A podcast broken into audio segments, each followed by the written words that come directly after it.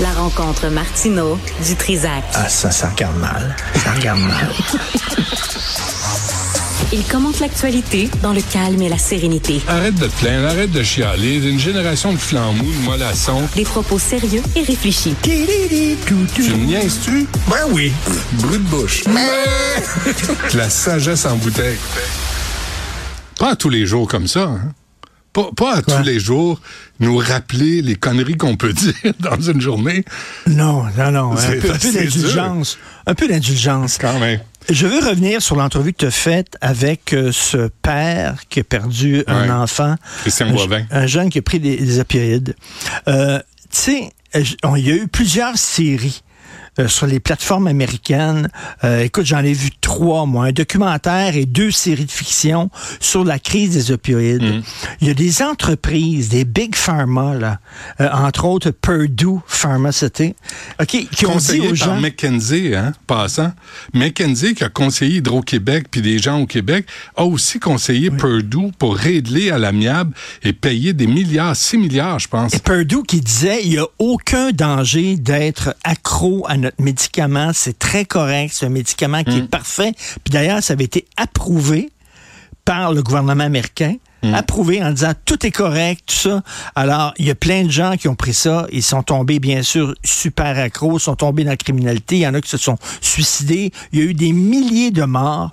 Et tu sais que dans, tu vois, là, dans les, les États, parce qu'on visait des États très ouvriers, des gens qui étaient mineurs, puis qui avaient souvent euh, des blessures physiques dans leur travail, puis qui avaient besoin justement de prendre des opioïdes pour, tu sais, des antidouleurs.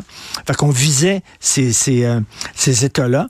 Les États qui ont été vraiment frappés par la crise des opioïdes, quand est arrivée la pandémie, puis on leur a dit, le vaccin, il est safe, il est sécuritaire, faites-vous-en pas.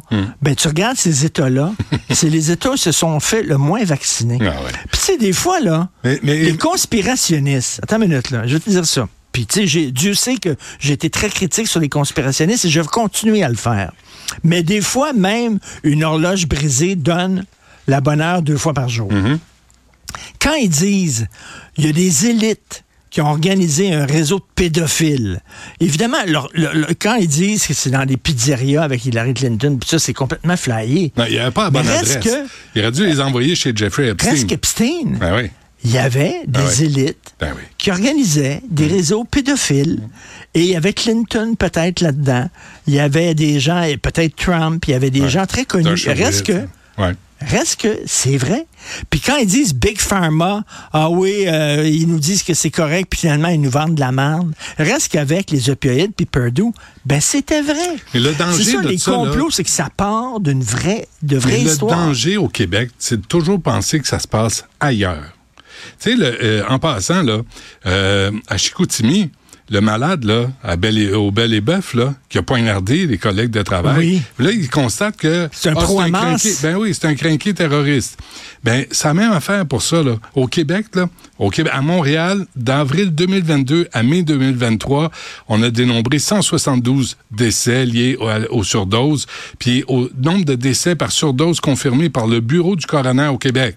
Entre le 1er janvier 2019 et juillet 2022, 1258. Alors, c'est réel, là. Ça se passe au Québec, Ben, comme partout ailleurs. Écoute, j'en ai déjà parlé, puis je vais le redire encore pour ceux qui l'ont pas entendu. Euh, ma blonde, Sophie, elle s'est fait opérer pour la vésicule biliaire, puis c'était très souffrant, ça fait très mal, cette opération-là. Ils te sortent la vésicule biliaire par le nombril. Rex! Aïe, aïe. Bref, ils ont dit, ils ont donné euh, 4-5 euh, gélules de, Ouais. de, de- de morphine, puis ils ont dit, si ça fait très, très mal, t'en prends. La, la première soir, elle avait vraiment mal, elle a pris une pilule. Hum. Le lendemain, elle est allée porter en pharmacie Hum. en disant Je me sens trop bien. Elle Ouais. dit C'est dangereux. Elle dit Je me suis jamais aussi bien senti que ça. Elle a flyé, elle était bien, elle avait plus aucun problème, elle avait plus aucune angoisse. Mm. Elle avait un bien-être que tu n'as pas. Puis elle a dit Je veux plus toucher à ça. Mais il y a peut-être des gens qui disent Hey, mais je vais y garder les 4-5. Moi, Ben, être marié soit avec je vais toi, les moi j'en prendre. prendrais une. en quelque chose. Peut-être même deux par jour. C'est juste pour être Mais tu sais, sûr. elle aurait pu les vendre, mettons, là, une mauvaise personne. Là, ils Ah ouais. ils t'en Ah ouais. prescrivent cinq, puis tu vends les quatre autres sur le marché Dis-lui noir. avec de la cochonnerie. Exactement. euh, c'est- ou, alors, tu sais, c'est hyper dangereux. Ouais. Mais je reviens là-dessus. Souvent, les- les- la, la base des complots, c'est pas fou, mais à un moment donné, c'est de dire qu'il y avait des enfants enlevés dans les pizzerias, puis des sols de pizzeria, puis Hillary Clinton faisait des messes Mm. noires avec du sang d'enfants, puis ça, c'est complètement capoté. Mm. Mais ça part des fois de réalité vraie. Et, et, en plus, moi, tout de suite après l'entrevue avec Christian Boivin, euh, Sybelle m'a dit, Régent Tremblay nous appelle parce que le Doc Mayou est décédé. On savait qu'il était malade. Mais là, euh, l'aide médicale à mourir. Puis là, ce que je me dis, ce que je, ce que je comprends, c'est qu'il a dit, that's it. L'aide médicale à mourir. Lui, il y a eu une infection au rein. Il y a eu une grosse Ouais, infection au rein. Ça, euh, Régent bon, l'explique, là. ça. ça. A dégénéré. Mais le Doc Mayou étant le Doc Mayou, il a dit, moi, m'a décidé quand est-ce que je vais mourir? Puis je vais décider que c'est à 11 h ce matin, puis that's it. Puis je l'ai réalisé pendant la pause tantôt. Là, je pensais à Régent Tremblay, je pensais au Doc Mayou. Puis tu sais, le Doc Mayou, on l'a côtoyé.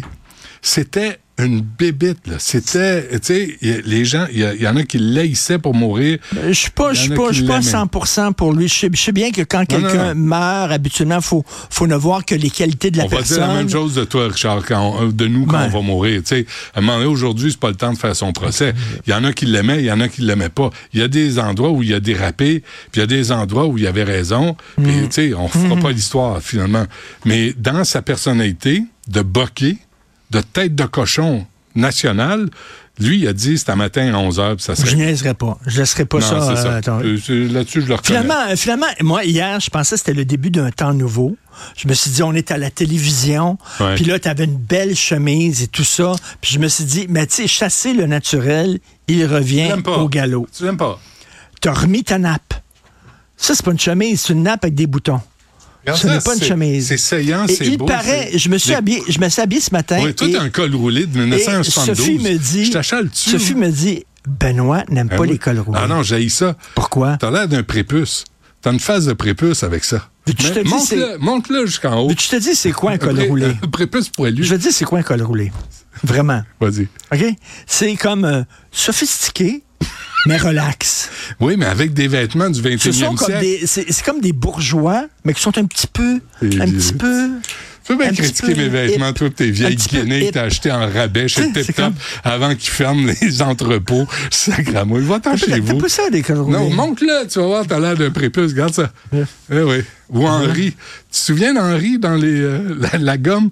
Puis il y avait une bande dessinée quand Oui. on développait la, la gomme. Puis Henri avait ça jusqu'en haut. Et toi, la, la génération, t'es passé sous le scalpel, toi? Ouais, boy, oui. Hein? Ah oui, m'en enlevé Toi, ben tu trop. passerais pour juif, là, Moi? pendant la Deuxième Guerre. Moi, je je suis dans un camp. C'est ça. Je, je passe au gaz. Boum. Ouais, Toi aussi, tu chauffes en décapotable. En décapotable, mais recule d'un pas.